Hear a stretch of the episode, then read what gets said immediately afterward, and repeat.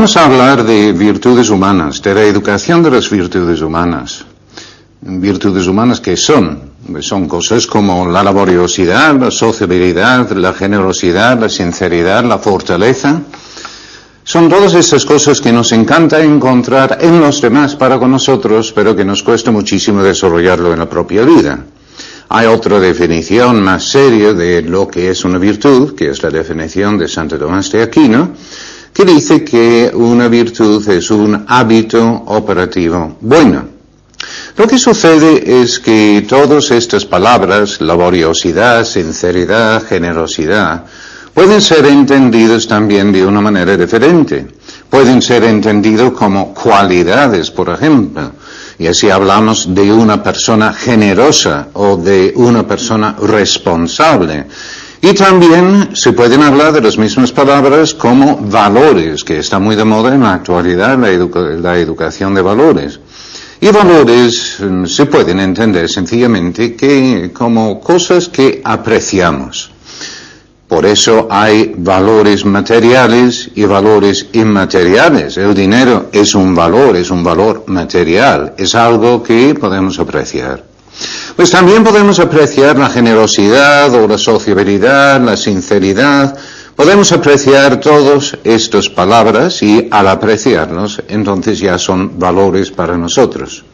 Pues así entonces vemos que de la misma palabra podemos estar hablando de ella o como virtud, o como cualidad, o también como valor. Pero aquí vamos a hablar de las virtudes. Virtudes porque son hábitos, hábitos operativos buenos, y así podemos ir desarrollándolos en la propia vida y desde el punto de vista educativo también podemos ayudar a nuestros hijos, a nuestros alumnos, a desarrollar estos mismos hábitos en su vida. De todas formas, yo creo que vale la pena reflexionar un poco sobre por qué vale la pena insistir en el tema de las virtudes humanas. Hay otras muchísimas cosas en la educación, ¿por qué en las virtudes humanas? Pues yo les voy a sugerir tres motivos por insistir en el tema de las virtudes humanas. En primer lugar, si pensamos en la madurez natural de la persona. La verdad es que el concepto de madurez es un concepto muy complejo, los psicólogos hablan de la madurez, también los filósofos, los pedagogos también, y al final, después de leer libros sobre este tema, lo más probable es que uno no va a tener una idea muy clara de lo que es eso de la madurez. Pero yo he encontrado una definición que me parece que puede servir para todos los días, para los educadores, y esto es de entender la madurez natural de la persona como consecuencia del desarrollo armónico de las virtudes humanas. Es decir, en cuando una persona llega a ser más justo, más prudente, más generoso, más humilde, más comprensivo, de hecho está alcanzando progresivamente una mayor madurez humana. Ya tenemos un motivo por insistir en las virtudes. Otro tipo de justificación es si pensamos en los fines de la educación en términos de roles. Mediante la educación podemos lograr que los jóvenes aprendan a ser profesionales competentes. Podemos lograr que aprendan a ser ciudadanos responsables. También amigos leales. También miembros responsables de una familia. Y como creyentes, también como hijos responsables de Dios. Tenemos entonces cinco fines de la educación en este sentido. Y podemos pensar en, ¿es posible llegar a ser profesional competente sin desarrollar una serie de virtudes? Yo creo que no. ¿Es posible ser un profesional competente sin ser laborioso, o sin ser ordenado, o sin ser perseverante? Es posible ser un ciudadano responsable sin ser justo, sin preocuparse por los demás, sin ser solidario. Es posible ser amigo leal sin ser generoso, sincero o comprensivo. ¿O es posible ser un miembro responsable de la familia, sin también ser sincero, comprensivo, preocuparse por los demás? Y desde luego, raro hijo de Dios responsable sería uno que no tuviese desarrollado las virtudes humanas. Y así entonces tenemos otro motivo de desarrollar las virtudes humanas. Nos permite ir desarrollándonos dentro de estos cinco áreas posibles en este concepto que estoy planteando de educación. Pero hay una última justificación que también quería presentar en este momento. Y eso es de considerar el fin de la educación como la felicidad, la felicidad como fin de la educación, que es lo mismo que el fin de la vida. De hecho, es difícil que alguien que me está viendo en este momento, tiene ganas en este momento de levantarse, ponerse de pie y gritar, no estoy de acuerdo, yo quiero ser desgraciado en la vida. Es que no lo voy a creer. La verdad es que la misma naturaleza humana nos tira hacia la felicidad. Deseamos por nuestra naturaleza ser felices. Otra cosa es cómo se entiende la felicidad. Si seguimos el pensamiento clásico en este sentido, podemos ver que se solía entender la felicidad como consecuencia de la contemplación del bien. La contemplación del bien pues ya es una frase que parece muy complicado y yo creo que lo podemos aclarar con un pequeño ejemplo. Yo imagino que todos ustedes alguna vez en la vida han contemplado a un bebé dormido. Es importante que el bebé esté dormido para que comprendan mi ejemplo. Contemplar a un bebé despierto y llorando ya es otra cosa, pero contemplar a un bebé dormido pues produce en uno una gran sensación de felicidad. Uno está contemplando el bien, algo bueno. Ahora bien, hay algunas cosas a que podemos tener acceso que nos permite encontrar esta felicidad sin grandes esfuerzos. Pero hay otros tipos de bienes que requieren el esfuerzo de la voluntad y el intelecto, por eso uno estudia. En cuanto más uno va sabiendo del bien, de la bondad, de la verdad, mediante el esfuerzo del intelecto y de la voluntad, más posibilidades uno tiene mediante una actitud reflexiva de luego descubrir y disfrutar de esos bienes descubiertos. Y ahí está la felicidad otra vez. La felicidad está más en la contemplación que en la acción. Efectivamente, también hay personas que logran desarrollar una actitud reflexiva mientras están actuando. Y esto también les permite actuar de una manera feliz. Pero la felicidad fundamental es en la reflexión, la reflexión profunda. Si uno entiende que en la oración, por ejemplo, que es la reflexión, la relación, el diálogo con Dios, el gran bien, es lógico que precisamente en esa situación la contemplación del gran bien es donde uno puede encontrar la mayor felicidad. Pero hay un problema y esto es que en cuanto uno se va acercando más y más a la felicidad, al bien, ¿No es lógico que también uno va a llegar a ser más y más sensible a lo que está mal? Pues efectivamente. ¿Y qué sucede cuando uno contempla algo que es objetivamente malo? Uno sufre.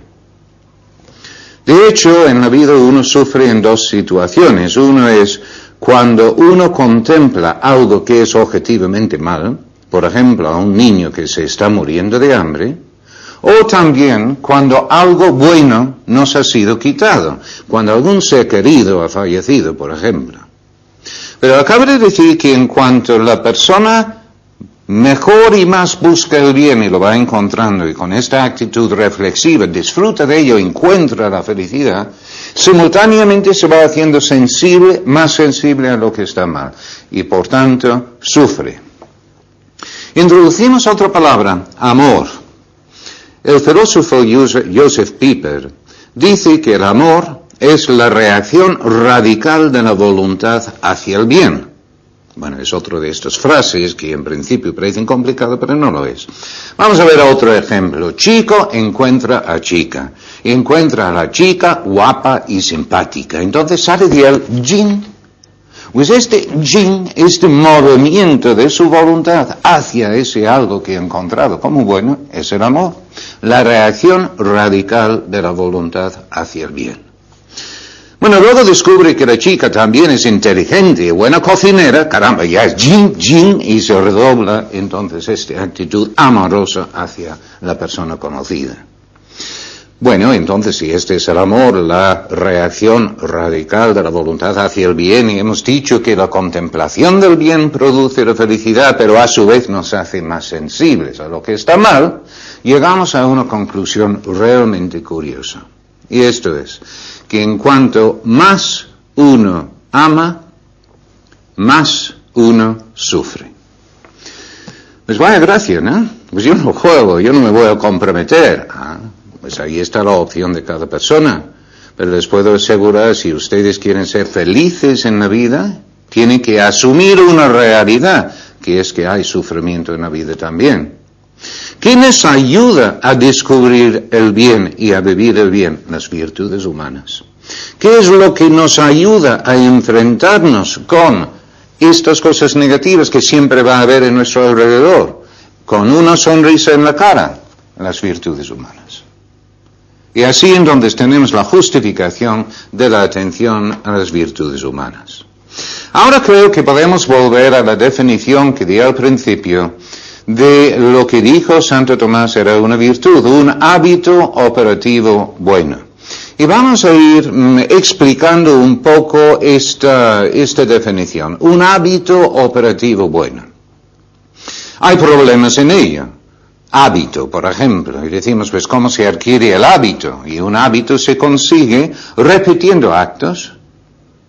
Y para repetir un acto que hace falta. Pues hace falta que alguien exige a alguien o que tiene que haber una exigencia externa o una autoexigencia, pero alguien tiene que exigir para que haya repetición de actos. Ahí entonces tenemos dos problemas. Uno es, si va a haber exigencia, ¿no es posible que estaremos quitando parte de la libertad del niño? Y tenemos un segundo problema, si se va repitiendo actos, ¿no es posible que entre en rutina? Y rutina suena como algo negativo en términos educativos, ¿verdad? Pero yo creo que de hecho hay rutina que es absolutamente sana. Y hay rutina que habría que evitar en toda costa. Vamos a ver algún ejemplo. ¿Pueden pensar ustedes un momento en este primer momento del día cuando se están vestiendo? Y llega el momento para ponerse los zapatos. Al ponerse los zapatos por la mañana, siempre ponemos el mismo zapato en primer lugar. Están pensando en qué zapato ponen en primer lugar. Imaginen ustedes que todas las mañanas había que pensarlo. Pues hoy voy a poner el zapato derecho. No, hoy el zapato izquierdo. Ahí estamos discutiendo con nosotros mismos dos minutos para decidir qué zapato vamos a poner en primer lugar. Eso es rutina y nadie me puede decir que esa rutina es mala. Los hombres al afeitarnos por la mañana siempre empezamos en el mismo sitio. Imaginen otra vez ahí pronto delante del espejo, es hoy donde voy a empezar. Pues no, así rutinariamente empezamos el mismo sitio. Si ustedes toman azúcar en el café, al darle vueltas a la cucharilla en el café, siempre se hace en la misma dirección. De hecho, la mayoría de la gente como el reloj. Yo no, porque me di cuenta de este hecho cuando tenía unos ocho años y quise ser diferente. Ahora yo siempre lo hago al revés. Pero eso es rutina también, rutina. ¿Cuál es la clave de la cuestión? La rutina aplicada a las cosas es absolutamente necesaria en la vida. En cambio, lo que hay que evitar a toda costa es la rutina aplicada a las personas.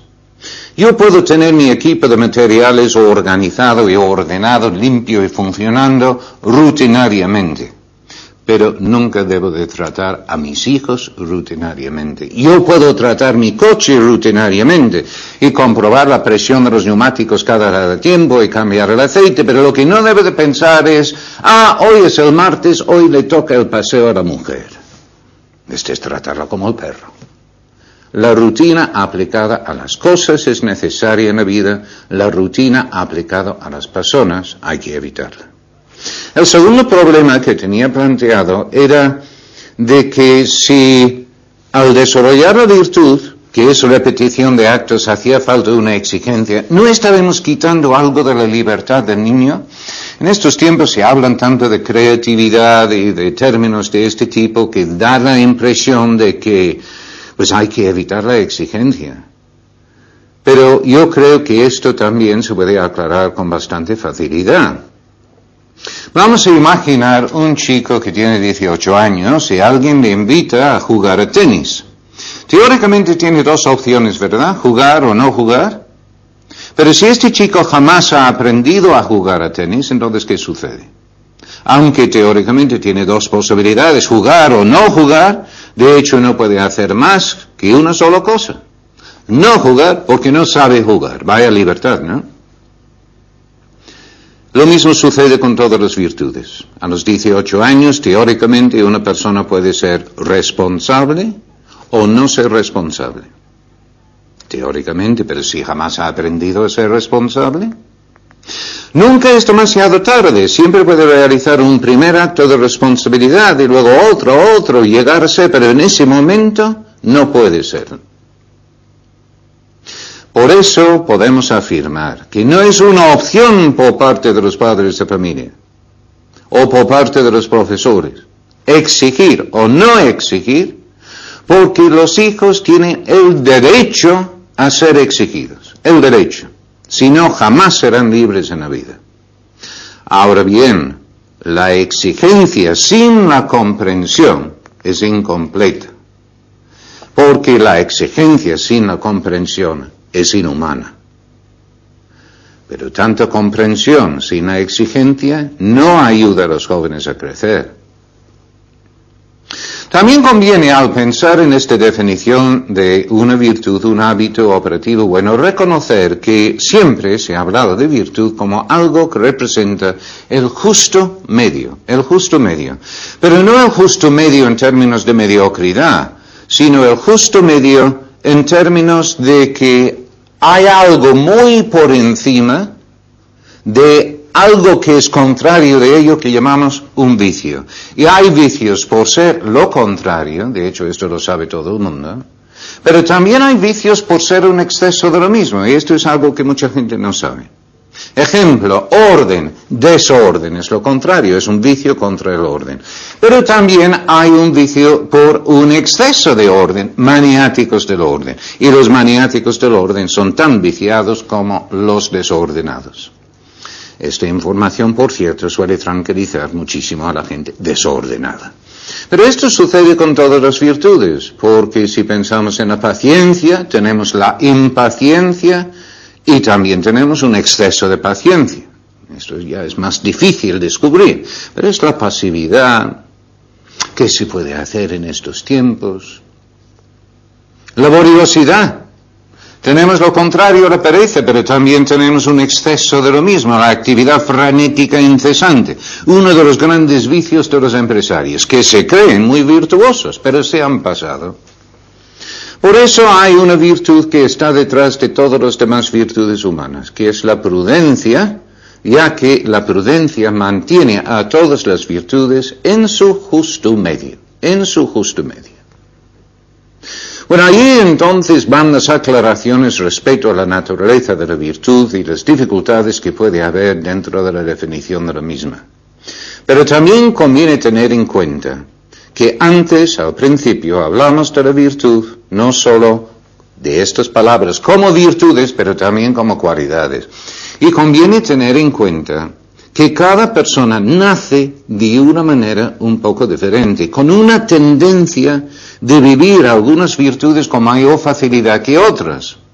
De tal manera que encontramos algunas personas, adultos ya, que les es bastante fácil actuar de una manera generosa, pero en cambio les cuesta mucho ser ordenados, o al revés.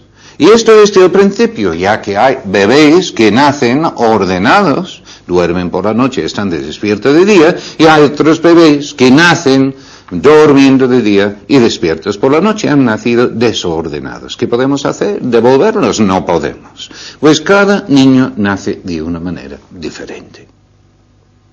Conviene tenerlo en cuenta porque si uno empieza a plantear una especie de programa para el desarrollo de las virtudes sin tener en cuenta las características de cada hijo, podemos, sin darnos cuenta, estar estimulándoles a desarrollar la virtud más de la cuenta, de tal manera que pasen a tener un vicio por un exceso de la vivencia de la virtud. Ese niño que ha nacido con una tendencia hacia la responsabilidad y ya es tan responsable, tan responsable, que lo que realmente necesita es ser más generoso, ser más abierto, más sociable, pero no ser más responsable. Vale la pena tenerlo en cuenta. De hecho, especialmente en los colegios donde se plantean programas de formación humana, en torno a las virtudes humanas. Hay que personalizar, personalizar. Y hay otra característica en la educación de las virtudes que es común a todas las virtudes también, y eso es la ejemplaridad. Uno tiene que dar ejemplo para que luego los jóvenes empiecen a vivir las virtudes. Además tiene que ser un ejemplo alegre, porque si vivir las virtudes es algo pesado, horrible, desagradable, pues no hay quien va a querer vivirlas. Entonces hay que vivir las virtudes de una manera alegre, con alegría. Sencillamente porque uno sabe que haciéndolo, de hecho uno cumple con lo que uno debe de estar haciendo en la vida, es así de sencillo. Pero tiene que ser un ejemplo perfecto. No, evidentemente, y menos mal, porque si no, jamás podríamos educar a los jóvenes. Lo que educa a los jóvenes desde ver en sus educadores la lucha de superación personal en las mismas cosas que se está buscando en ellos. La persona desordenada, por ejemplo, que lucha para ser más ordenado, educa estupendamente bien a sus hijos o a los alumnos en el orden. En cambio, la persona que ya es maniático del orden tiene unas dificultades de educar a sus hijos, alumnos, en el orden, porque no comprende cómo ellos no son como él o como ella y así con esta falta de comprensión no puede adaptarse a las necesidades de los jóvenes. ¿Cómo podemos desarrollar las virtudes en los jóvenes? Mediante la exigencia, hemos dicho, ¿verdad? ¿Es una exigencia en el hacer o una exigencia en el pensar? Con los niños pequeños es principalmente una exigencia en el hacer y luego vamos pasando paulatinamente a una exigencia en el pensar más que en el hacer. La exigencia en el hacer con los pequeños será de dos tipos, operativo y preventivo. Operativo, le voy exigiendo que repite actos para llegar a ser ordenado. Preventiva, que no cruce la calle solo porque puede pillar un camión. Pero esta exigencia en el hacer tiene dificultades que luego consideraremos en cada una de las virtudes. Exigencia en el hacer, exigencia en el pensar. Y en la exigencia en el pensar es donde uno, con los adolescentes especialmente, uno deja de exigir tanto en la conducta, en la conducta, y uno exige más para que el adolescente piense antes de tomar sus propias decisiones y uno intenta exigir en el hacer únicamente en aquellas cosas que son de especial relevancia para la vida. Desde luego en plan preventiva, donde puede haber peligro físico o peligro moral, y luego también exigir en algunas cosas que suponen una mejora importante en la educación del hijo o de la alumna. Pero hay que aprender ya con los hijos mayores de ayudarles a pensar para tomar sus decisiones más que insistir en las conductas. Insistir en las conductas es más propio de los niños pequeños. Al hablar de distintas virtudes ya veremos la aplicación de estos criterios. Para terminar esta introducción al tema de las virtudes, también creo que valdría la pena reconocer que cada una de las virtudes queda representado por una palabra que utilizamos con una frecuencia enorme en la vida real. Responsabilidad, sinceridad, sencillez, orden, justicia, prudencia, obediencia. Pero a veces no sabemos realmente lo que significan. Y yo sugiero que si uno quiere ayudar a los jóvenes a desarrollar una virtud, lo primero que uno necesita es de tenerlo un poco claro en la propia cabeza. Igual ustedes están pensando, bueno, pero esto, pues todos sabemos lo que significa ser responsable o ser sincero. Pues si quieren vamos a hacer un pequeño experimento. Yo les voy a contar una anécdota de un niño de unos 8 o 10 años y después les voy a hacer la pregunta siguiente. ¿Este chico ha actuado de una manera responsable o no? ¿Sí o no? Y a ver si ustedes pueden contestar en voz alta, allí delante de las personas que están viendo este vídeo con ustedes, sí o no, a ver si están de acuerdo o no. Solamente pueden decir sí o no, nada más. Bien, es un chico de unos 8 o 10 años que está jugando con un balón en la sala de estar de su casa y rompe una lámpara. Va corriendo a su mamá y le dice, mamá, acaba de romper la lámpara en la sala de estar. Pregunta, ¿este chico ha actuado de una manera responsable o no? Lo más probable es que algunos han dicho que sí, otros que no. Algunos habrán hecho así con la cabeza y otros así. Algunas personas no habrán dicho nada ni habrán movido la cabeza tampoco. Estas son las personas que no les gusta equivocarse. Bueno, pues mira, es que esto es lo que sucede cuando uno plantea una situación concreta en relación con una virtud, pero no es solamente la responsabilidad. También puede suceder con cualquier otra virtud. Vamos a verlo con otra, con la sinceridad. No se preocupen ustedes, lo voy a aclarar en un momento. Sería cruel dejarles con la duda para el resto del día. No, vamos a verlo con otra, con la sinceridad. todos sabemos lo que es la sinceridad. Pues vamos a ver. Aquí tengo delante un grupo de chicos y chicas, una clase mixta de unos 6-7 años, y yo, profesor, escribo en la pizarra atrás. Hay un ruido enorme ahí entre los alumnos, doy la vuelta y grito, ¿quién ha sido? Y se levanta una niña y dice, él. Esa chica ha sido sincera o no. Pues otra vez, alguno dirá que sí, otro dirá que no. Chivata dirán algunos, eso no era la pregunta, la pregunta era si había sido sincera o no. Bueno, esto es nada más que para mostrar que posiblemente la moraleja, si ustedes quieren, de contar estas dos anécdotas es seguramente lo que viene bien, es de aclararse un poco respecto a la naturaleza de cada una de las virtudes para luego poder aumentar la intencionalidad en la educación de los hijos, de los alumnos en la misma virtud. Respecto a la responsabilidad. De hecho, el chico ha sido responsable en parte.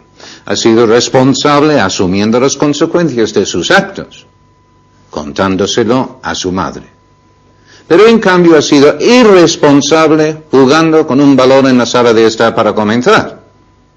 Y es curioso como hay muchos jóvenes hoy día que entienden la responsabilidad únicamente como la primera parte, es decir, asumir las consecuencias de sus propios actos, porque nadie nunca les ha dicho que ser responsable también es prever las posibles consecuencias de los propios actos.